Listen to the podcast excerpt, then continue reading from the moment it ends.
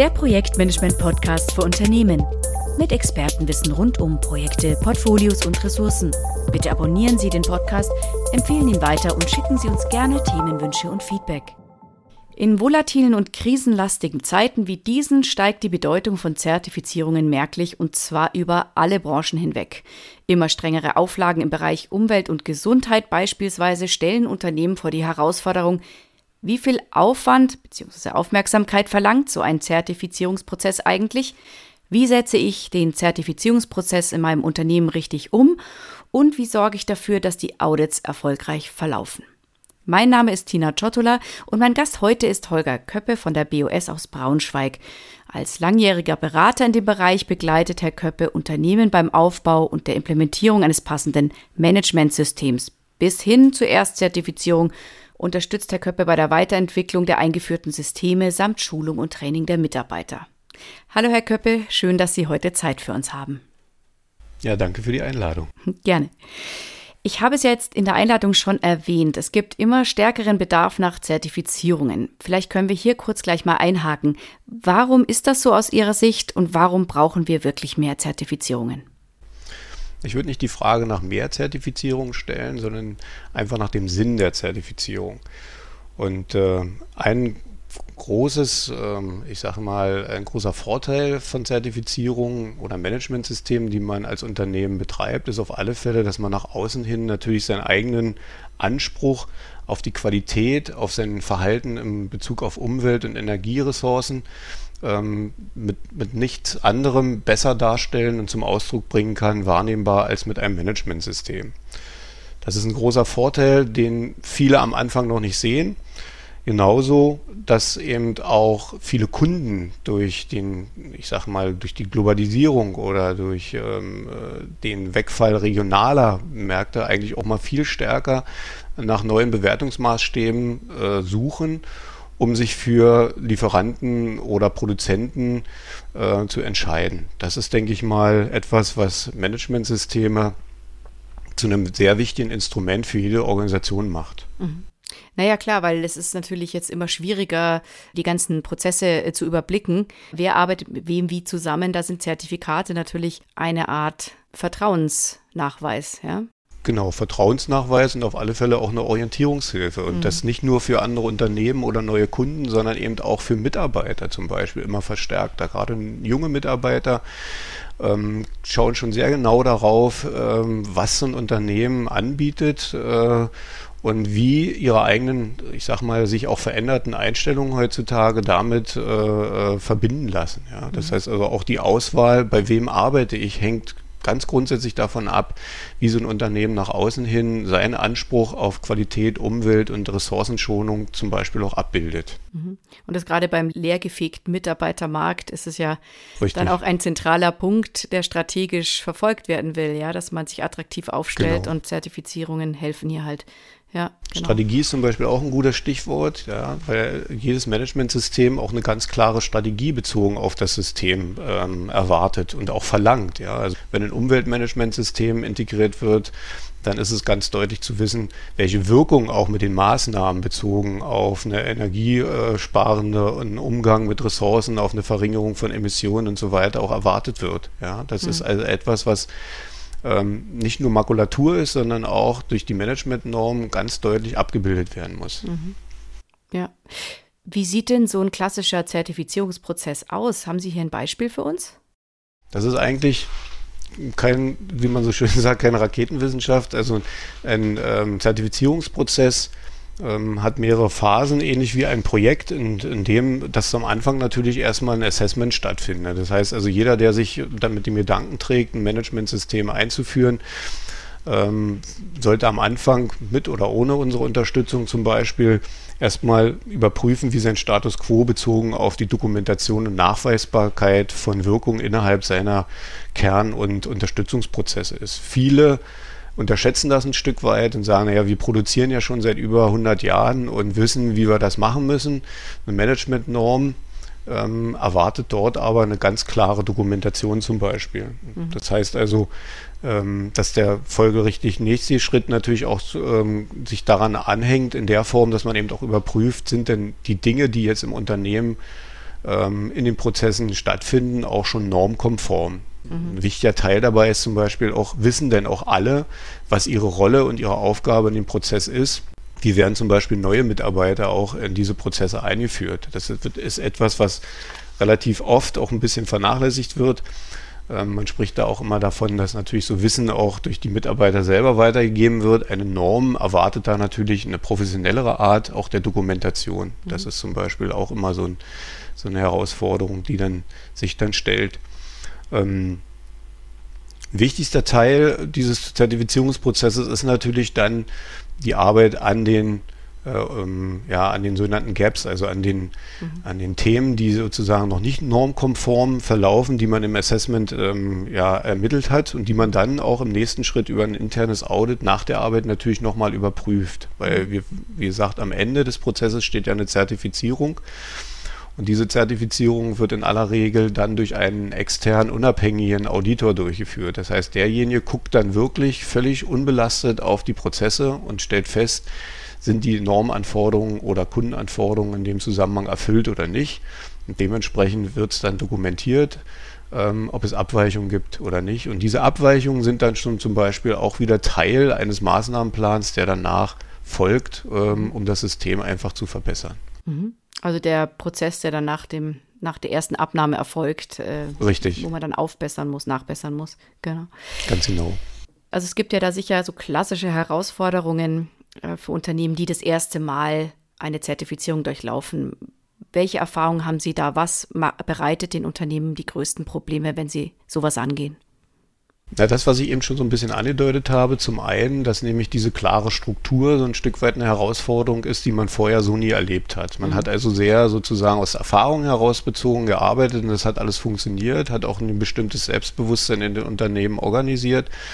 Und man ist sich eigentlich schon ziemlich sicher, dass man alles richtig macht. Das ist natürlich etwas, was bei diesen Assessments, von denen ich eben sprach, oft dann sich leider nicht abbildet, sondern dass man da einfach feststellt, dass bestimmte Dinge zwar getan werden ähm, aber eher intuitiv und nicht strukturiert. Mhm. Ja, vor dem Hintergrund wird dann natürlich oft auch so ein bisschen die, ähm, der zusätzliche Aufwand so als Widerstand ähm, vorangebracht, so nach dem Motto, Mensch, warum muss man jetzt diesen Aufwand betreiben? Ähm, wir wissen doch eigentlich, was wir machen. So ein Zertifikat ist doch eigentlich nur eine Überprüfung dessen, was wir schon gut können. Ähm, da muss man doch jetzt nicht noch zusätzliche Ressourcen binden, um das festzustellen. Mhm. Das ist etwas, was äh, am Anfang unserer Projekte, die wir mit äh, zum Beispiel auch neuen Kunden dann durchführen, oft erstmal noch ein Stück weit ja, ähm, Bewusstseinsarbeit verlangt, ja, um mhm. dann wirklich die Nutzen des Managementsystems, für das man sich dann entschieden hat oder das man umsetzen will, ähm, auch nochmal herauszuarbeiten. Mhm. Ja, also dieser Aufwand und die natürlich erhöhte Transparenz, die durch die strukturierte Arbeit und die Abarbeitung der Normen sozusagen dann natürlich auch auftritt. Mhm. Das ist etwas, was äh, viele, ja, die mit dem Thema zu tun haben in den Unternehmen, am Anfang erstmal skeptisch betrachten. Ja. Wenn man dann das nebenher betreiben muss, da kommt es sicher dann wahrscheinlich auch darauf an, wie das Management Ressourcen freistellt. Da ist wahrscheinlich dann eben auch entsprechend die Sorge bei den Mitarbeitern, dass sie einfach nur wieder einen Zusatzjob bekommen, ohne die nötige Zeit vermutlich, oder? Das ist wahrscheinlich auch nochmal so, ein, so eine Herausforderung, das dann auch wirklich zu matchen.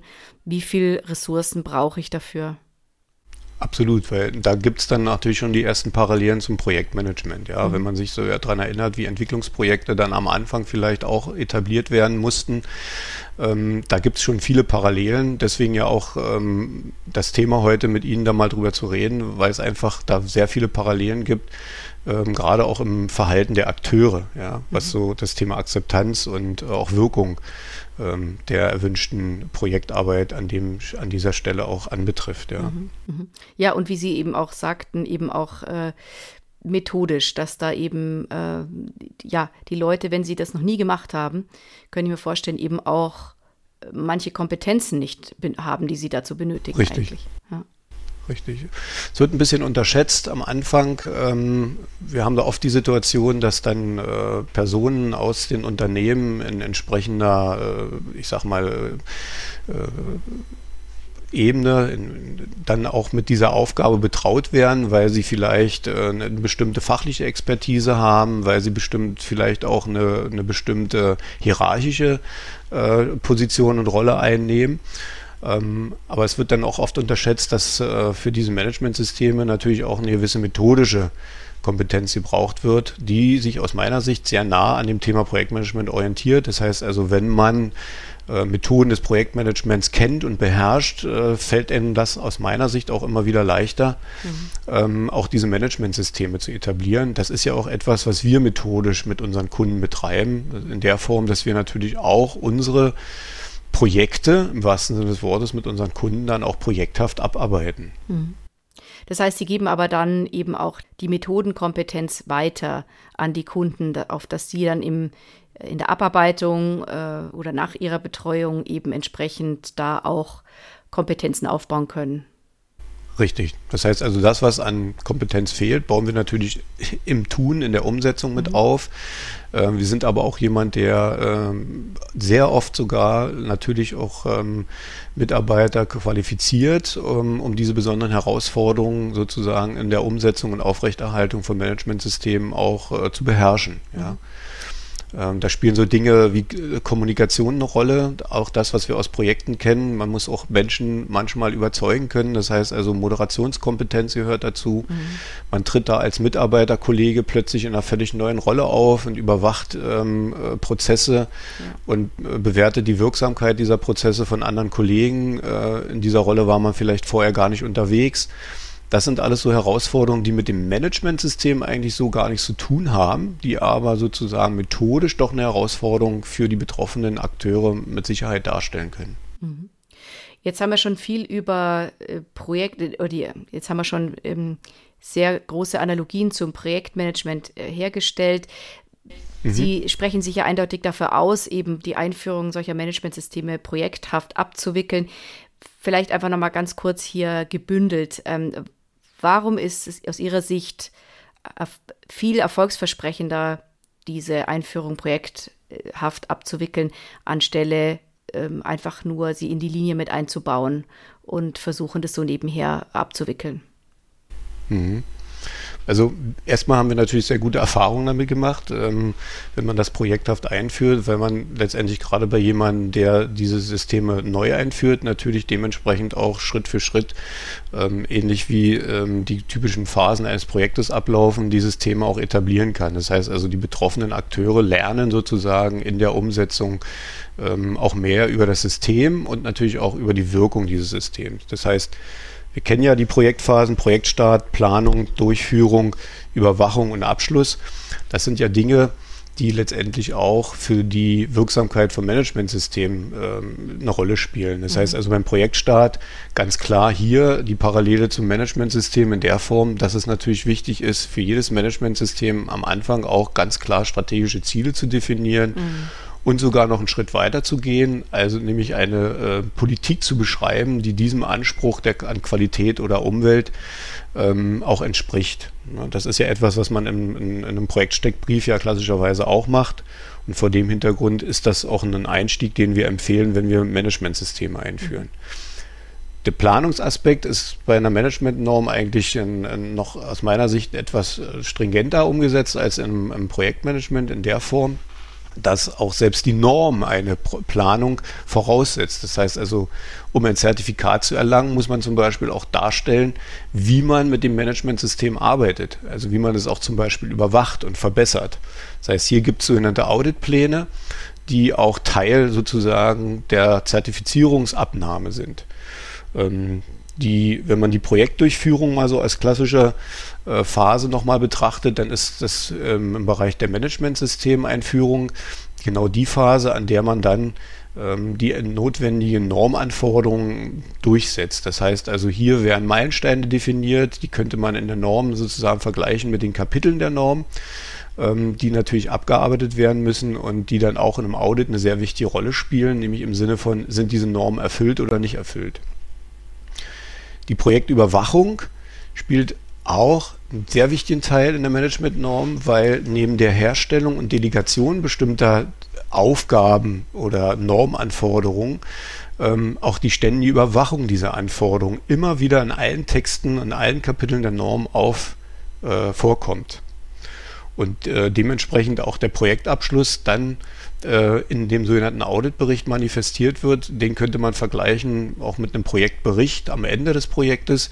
Allerdings hat der Auditbericht hier eine viel, viel stärkere Wirkung, weil er natürlich auch über das Bestehen oder Nichtbestehen des Zertifikats entscheidet. Und in diesem Projektbericht dann auch ähm, Maßnahmen definiert und Empfehlungen formuliert werden, die unbedingt fürs nächste Audit auch umgesetzt sein müssen. Das heißt, man startet mit dem mit dem äh, Zertifikat oder mit dem internen Audit sofort einen nächsten ähm, Prozess, der äh, dann sozusagen die Bearbeitung der Maßnahmen nach sich zieht. Und insofern entspricht es ja auch dem, der Projektdefinition, dass es äh, bei der Einführung ja sich um ein neues Projekt handelt, weil es noch nicht gemacht wurde. Es ist neu. Richtig. Und bei der Nacharbeitung ist es ja auch dann wieder ein geänderter, ja, ein geänderter Umfang und geänderte Ziele, beziehungsweise also äh, Teilziele, die dann noch erfüllt werden müssen, die dann auch ja wieder eine eigene Art von Projekt bilden. Also insofern entspricht es ja auch der Grunddefinition, ja. Richtig. Mhm. Also sie starten sozusagen immer wieder eine Einzigartigkeit, weil die ja, Maßnahmen genau. oder die Abweichungen ja nur deshalb definiert wurden, weil sie vorher noch nicht da waren. Das heißt also, sie, sie arbeiten wieder an neuen Themen, nur nachhaltiger, weil dieser Prozess sozusagen ähm, ja diese Intervalle in der Überwachung definiert und vorschreibt und als wichtigen Zertifikatsgrund sozusagen mit definiert hat, ja. Mhm. Und der andere Unterschied ist noch, dass natürlich das Projektziel, das Zertifikat äh, ein ganz klar Erreichen oder nicht erreichen ist. Äh, und da natürlich, das ist der Unterschied zu, zu herkömmlichen Projekten, wo der Projekterfolg natürlich vielschichtiger dann sein kann. Also das, das äh, Ziel, das Zertifikat zu erreichen, ist eher ein untergeordnetes Ziel. Mhm. Das Ziel eines Managementsystems ist eigentlich die Wirksamkeit des Systems sicherzustellen. Das heißt, okay. dass alle Prozesse ähm, egal in welcher Art und Weise sie wirken, eigentlich den Kundenanforderungen entsprechen sollen. Mhm. Das Zertifikat ist sozusagen dann nur ein Etappenziel, um nachzuweisen, dass man daran arbeitet. Mhm. Und schon ein gewisses Niveau hat, ja? Und schon ein Richtig, gewisses, ja, ganz genau. genau. Ja. Auch eine Herausforderung, die viele am Anfang unterschätzen. Ähm, weil es eben nicht darum geht, nur das Zertifikat an der Wand zu haben, sondern im Grunde das System so ähm, aufrechtzuerhalten, dass es keine Abweichung mehr gibt und im besten Fall dann dementsprechend auch das, was man sich an Qualität und Umwelteinflüssen an der Stelle auch ähm, beschrieben hat, vermeidet beziehungsweise die Qualität dementsprechend auch liefert. Ne? Mhm. Also das Zertifikat ist nicht das Ziel. Okay, sondern der Prozess, die Wirksamkeit. Okay, alles klar. Genau. Wenn wir jetzt nochmal sprechen von Vor- und Nachteilen äh, für den Einsatz von Projektmanagementmethoden. Sie haben ja jetzt schon mhm. erklärt, es macht Sinn, das so zu tun, so abzuwickeln. Gibt es Nachteile? Welche Vorteile gibt es? Also ein ganz klarer Vorteil ist, im Gegensatz vielleicht zu einem frei definierten Entwicklungsprozess ist Projekt, ähm, dass man eben durch die Norm eigentlich schon die Struktur der Arbeit vorgegeben hat. Das heißt also, die Kapitel beschreiben ja das, was man inhaltlich abbilden muss. Ähm, und wie gesagt, der Zertifikatstermin ist sozusagen dann auch die absolute Deadline, in der man sozusagen die Normanforderungen erfüllen sollte. Mhm. Es ist natürlich so, dass auch einem, nach einem Zertifikatsaudit ähm, natürlich auch weitergearbeitet werden kann an bestimmten Dingen, die noch nicht fertiggestellt werden. Auch das ist dann aber Ausdruck, dass man, ich sag mal, über diese Dinge überhaupt nachdenkt, beziehungsweise dass man sich zumindest schon mit Teilergebnissen daran mit, damit beschäftigt hat. Das ist also auch jetzt nicht dramatisch, aber es ist eben eine gute Orientierung, ähm, sodass man sich, ich sage jetzt mal, die Projektidee nicht immer wieder selber ausdenken muss, mhm. wenn man das zum Beispiel als Vorteil mal sieht. Mhm. Ja. Es ist auch so, dass viele Elemente ähm, der Norm auch methodisch am Projektmanagement zum Beispiel sich orientieren. Also der eine oder andere wird den Deming-Kreis kennen, also diesen Plan, Do, Check, Act Regelkreis, der äh, diese Verbesserungen natürlich in erster Linie auch steuert. Ähm, wir arbeiten dort genauso wie im Projektmanagement mit Kennzahlen in der Form, dass wir auch natürlich sehen wollen, äh, zu welcher Zeit stehen wir an welchem Punkt und was haben wir sozusagen inhaltlich da auch entwickelt und erarbeitet. Es gibt Risikobetrachtungen, die sich sehr nah an dem Thema des, äh, der Projektmanagementmethoden äh, orientieren. Das heißt also, wer die kennt, kann auch in so einer Managementnorm relativ schnell ähm, die entsprechenden Anforderungen auch umsetzen. Das würde ich so eindeutig als, als Vorteil auch mhm. mal betrachtet sehen. Mhm. Welche, also jetzt haben wir über die Vorteile gesprochen, welche Nachteile sehen Sie denn? Gibt es überhaupt Nachteile Ihrer Meinung nach? Natürlich gibt es Nachteile in der Form, die ich ja vorhin schon bei dem Thema Herausforderungen benannt habe.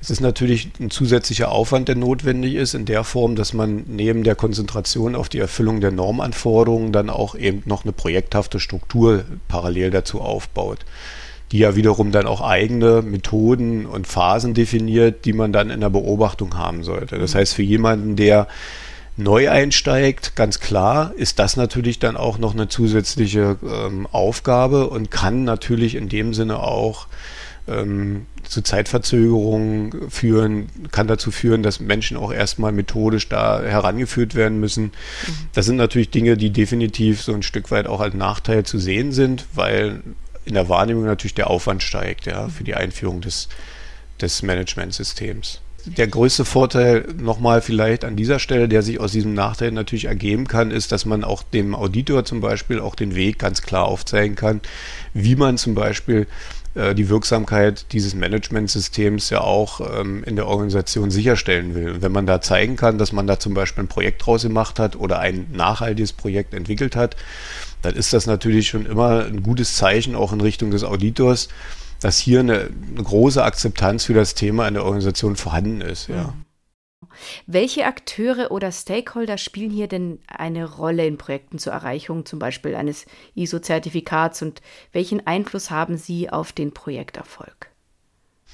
Also Stakeholder gibt es jede Menge. Auch das, denke ich mal, eine gute Parallele zum Projektmanagement an, äh, insgesamt. Natürlich äh, spielen, spielt dort der Kunde eine, eine sehr große Rolle alles, was, das, was die Norm beschreibt, orientiert sich natürlich an dem Bedarf des Kunden. Äh, damit ist er natürlich der wichtigste Treiber und Entscheider auch über die Wirksamkeit. Das heißt also nur, wenn die Qualität vom Kunden abgenommen wird, wenn man über regelmäßige Kundenbefragungen zum Beispiel auch eine große Zufriedenheit ähm, erreicht äh, in den Antworten, die man da von seinem Kunden bekommt, dann hat man schon, ich sag mal, ähm, einen großen, großen Schritt in, in Richtung Wirksamkeit seines Managementsystems ähm, erfolgt, äh, erreicht. Und dementsprechend ist es natürlich gut, wenn man sich ähm, auch immer wieder an diesen Kundenbedarfen orientiert. Damit hat der Kunde den größten Einfluss darauf, wie auch am Ende das System an sich bewertet wird.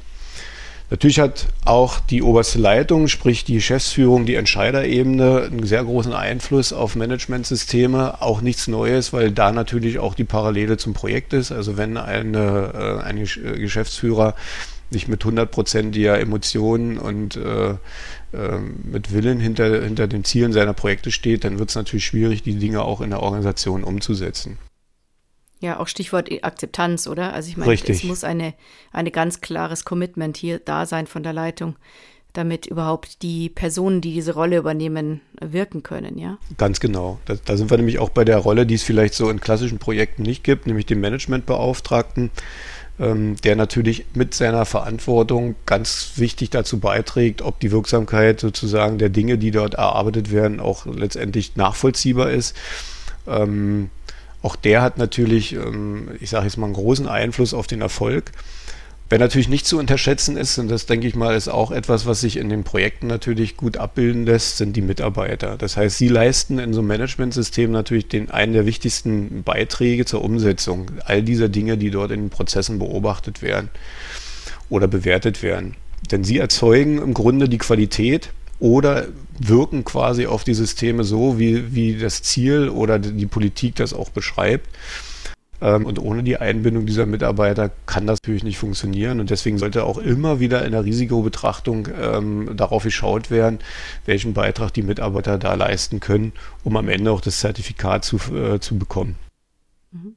Naja, Sie sind im Grunde die, die Umsetzenden, ja? Also die Umsetzenden, Sie setzen ja das um, genau. was dann die Norm vorgibt, ja. Mhm. Genau. Ja. Und nicht nur die umsetzenden Mitarbeiter, sondern letztendlich auch die Verantwortlichen der Prozesse sind wichtige Stakeholder in, in so einem Projekt, weil die, auch die müssen natürlich entsprechend, sage ich jetzt mal, auf diese Aufgabe vorbereitet werden. Das heißt also weg, raus aus dem Fachfokus hin auch zu einem methodischen Fokus, mhm. quasi Dinge wirklich als Verbesserungspotenzial zum einen auch zu erkennen. Wir erleben das oft, mhm. so zum Beispiel, wenn es um das Thema Digitalisierung geht ja, dass man dann zwar sehr technologischen Fokus hat, aber die Veränderungspotenziale in den Prozessen so gar nicht sieht, wenn man so ein bisschen scheuklappenartig unterwegs ist. Das heißt, durch einen breiteren Methodenfokus, der dazu führt, zum Beispiel mit den, mit den Mitarbeitern äh, stärker über solche Veränderungspotenziale zu reden, die mal regelmäßig zu hinterfragen, ähm, könnte man das zum Beispiel abbauen. Deswegen besitzen diese Prozessverantwortlichen auch einen großen, großen Einfluss auf die Wirksamkeit dieser Systeme. Und das Spannende ist, dass es auch zwei Akteure gibt, die außerhalb sozusagen des eigentlichen Themas agieren, nämlich zum einen Lieferanten und Auditoren. Ähm, die natürlich, ich sage jetzt mal, durch ihre Arbeit und durch ihr Wirken in der Wertschöpfung ähm, bei den Lieferanten natürlich dann auch eine große, einen großen Einfluss darauf haben, wie die Prozesse zum Beispiel von dem Auditor äh, bewertet werden. Also gerade im Umweltmanagementbereich ist das sehr wichtig, im Gegensatz zum Qualitätsmanagementbereich, der sich ja sehr stark auf das Unternehmen an sich konzentriert, ist es beim Umweltmanagement zum Beispiel die, die Situation, dass ein Auditor hier auch überprüft, inwiefern man Einfluss auf seine Lieferanten oder auf andere Beteiligte außerhalb mhm. des eigenen ähm, Einflussbereiches zum Beispiel nimmt, bei der Beschaffung von Materialien, bei der Entsorgung, mhm. wie auch immer. Ja, das ist also. Ja, Stichwort Nachhaltigkeit. Richtig. So mhm. Ja, genau. Ja. Mhm. Und äh, diese Stakeholder kann man an der Stelle am besten berücksichtigen, indem man im Projekthaft die auch ermittelt und dementsprechend auch deren Einfluss ähm, und äh, dann im Grunde auch sicher sein kann, dass man äh, auch die wichtigsten Akteure auch erkannt hat. Ja. Mhm.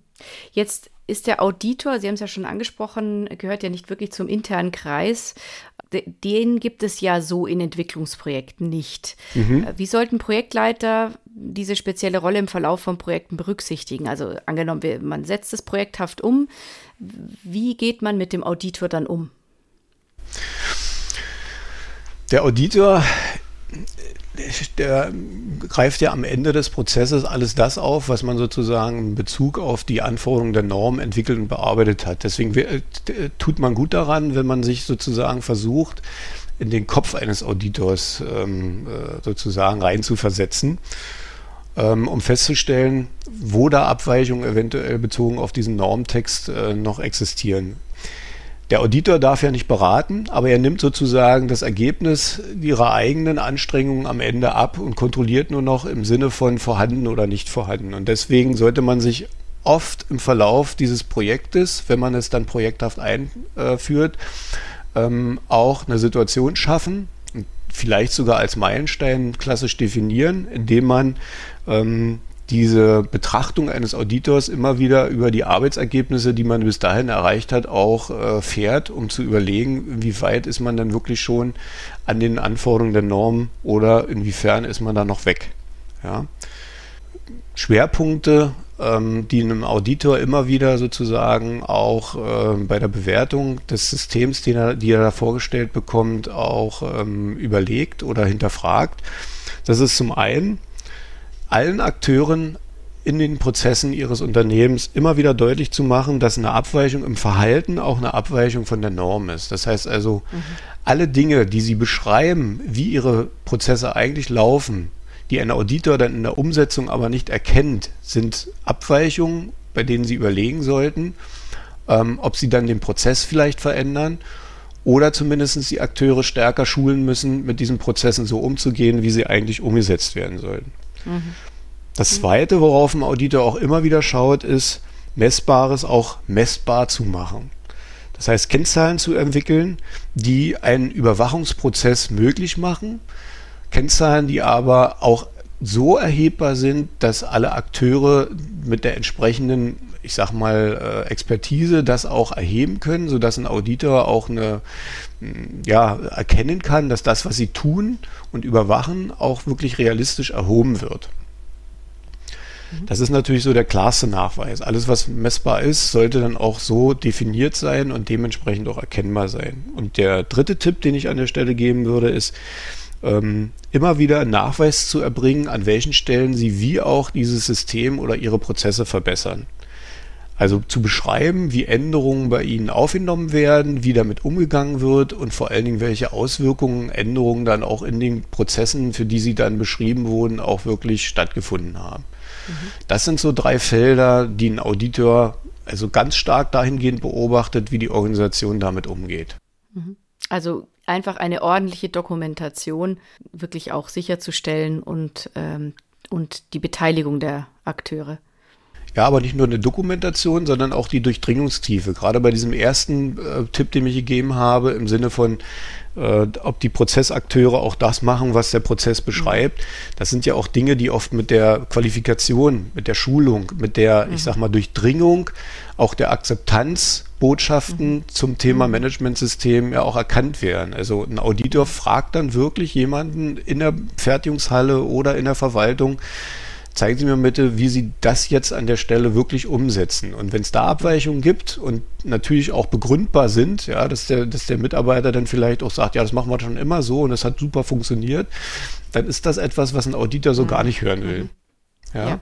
Ja, Wenn das aber begründet wird im Sinne von, ähm, hier an der Stelle haben wir den Prozess angepasst und ähm, weil es besser funktioniert und weil es auch im Vergleich zu vorher eine Verbesserung äh, dadurch ähm, äh, gegeben hat, dann ist es etwas, was voll auf Linie der Norm steht und damit dementsprechend auch eine gute Chance mhm. hat, äh, positiv bewertet zu werden. Ja, ja verstanden.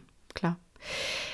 Wir haben ja, als wir vorhin über die Rollen gesprochen haben, also den Auditor, äh, haben wir jetzt ja nochmal hier einen kleinen Deep Dive gemacht. Man soll mhm. sich ein bisschen die Denke des Auditors auch zu Nutzen machen und das, äh, den Fokus eben unbedingt ähm, einbinden in seinen Gesamtprozess. Jetzt gab es aber auch noch die Rolle des Managementbeauftragten, der ja sowohl in der Linie als auch, wenn man projekthaft arbeitet, eben ein Projektleiter ist, dann in dem Fall. Mhm. Wie viel Methodenwissen würden Sie vorschlagen, braucht derjenige dann noch, um ein Projektmanagement umzusetzen? Ja, in aller Regel ist Projektmanagement leider immer noch so ein Randthema ja, für, für äh, Managementbeauftragte. Selbst wenn man in den Ausbildungen unterwegs ist, äh, die äh, verschiedene Anbieter dort ähm, äh, ja, anbieten, dann ist es so, dass Projektmanagement schon erwähnt wird, ähm, auch im Zusammenhang ähm, mit zum Beispiel der Bearbeitung von Maßnahmen aus Auditberichten, aber eben nicht in der Umfänglichkeit, wie wir es jetzt sozusagen hier äh, zum Thema Einführung und Aufrechterhaltung gerade diskutieren.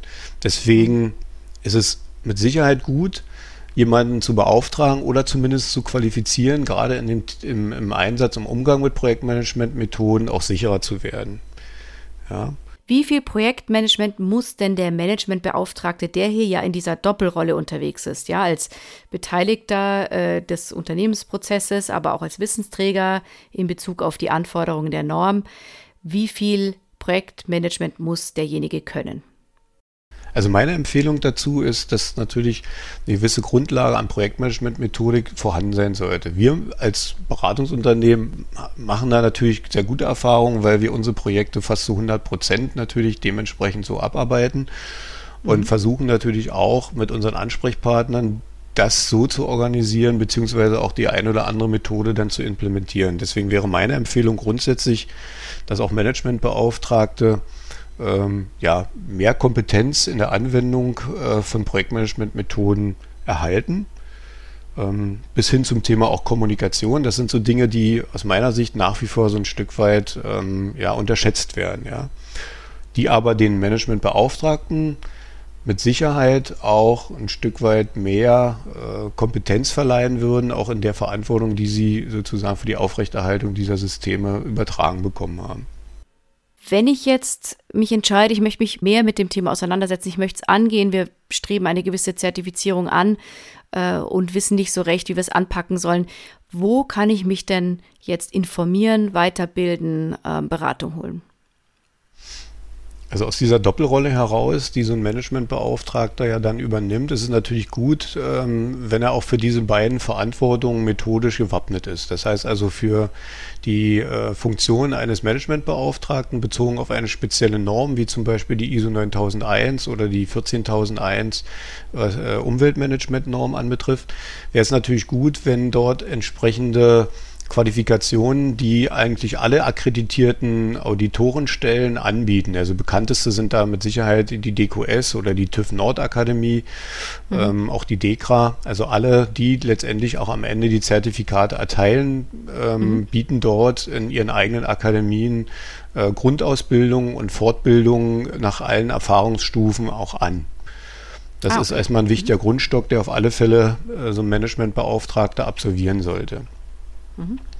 Das Thema Projektmanagement ist ja sozusagen hier hoffentlich deutlich geworden, wäre ja quasi eine On-Top-Methode, ähm, die dazu hilft, sozusagen die Wirksamkeit dieser ähm, Systeme ähm, zu erhöhen und stellen aus meiner Sicht so eine Art Zusatzqualifikation vor, äh, äh, dar. Das heißt also, wer da also noch keine Erfahrung hat, sollte natürlich ruhig sich mal umschauen, ob er auch dort Angebote bekommt. Wir selber bilden natürlich auch ähm, Mitarbeiter und Kollegen in unseren Projekten aus, ähm, die über diese, wenn sozusagen der Wunsch des Kunden besteht, ihn da methodisch zu professionalisieren. Ansonsten haben wir natürlich den klaren Vorteil, dass wir über unsere Beratungsprojekte quasi alle Beteiligten ähm, in der Umsetzung quasi coachen und dementsprechend auch qualifizieren. Das heißt also, man sollte sich ruhig dort auch jemanden ähm, für die Umsetzung und Einführung ins Haus holen, der sozusagen nebenbei, in Anführungsstrichen, auch die Mitarbeiter, die dann damit zu tun haben, dementsprechend auch Wissen vermitteln kann. Ja.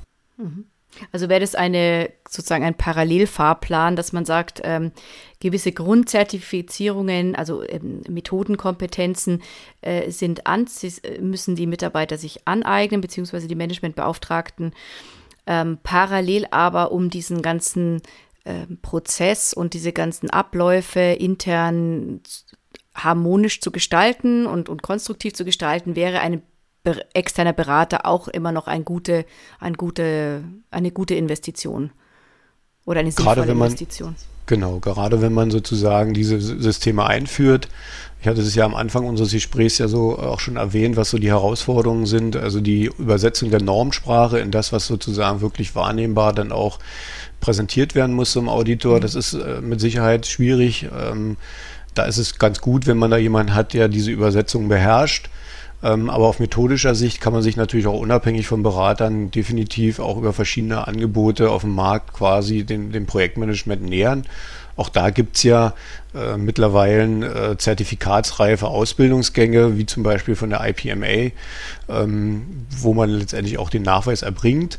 Aber man kann auch Basisschulungen zum Umgang mit äh, Projektmanagementmethoden auf alle Fälle dort als Qualifikationsangebot definieren. Das ist, denke ich mal, auf alle Fälle gut wenn man darüber Bescheid weiß, wie diese Methoden dann auch äh, wirken und eingesetzt werden können. Mhm. Jetzt vielleicht einfach noch zum Schluss, wenn Sie mir die drei wichtigsten Argumente für eine projekthafte Einführung von Managementsystemen über den Zaun werfen wollen, was wäre das für Sie? Also, dass wir nochmal mit, mit diesem Schlussplädoyer aus dem Podcast gehen.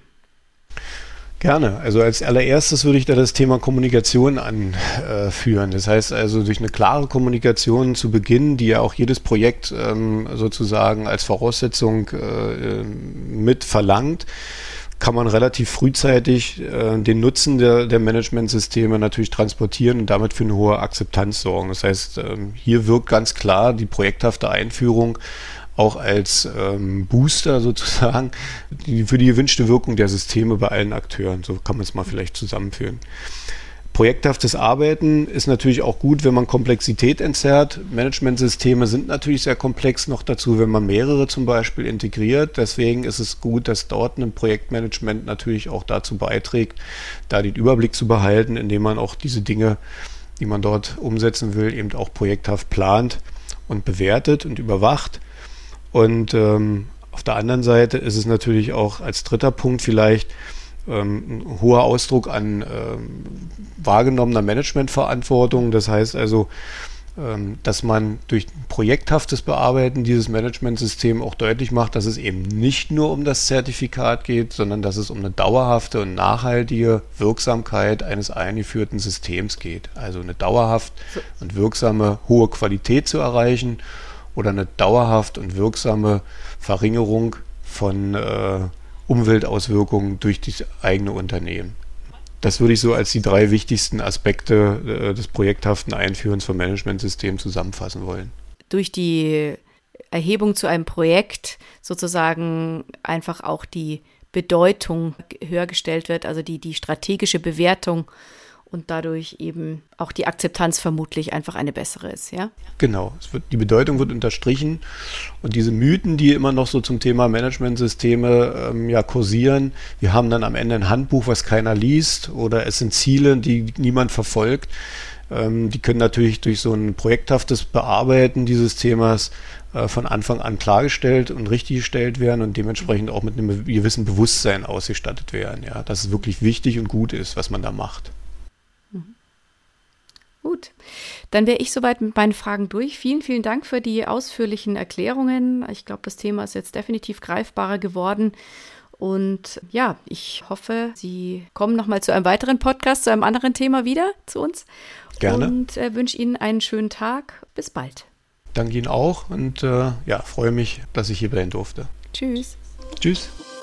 Weitere Informationen zu Projektportfolio und Ressourcenmanagement finden Sie auf unserem YouTube-Kanal und dem TPG-Blog unter www.tpg-blog.de.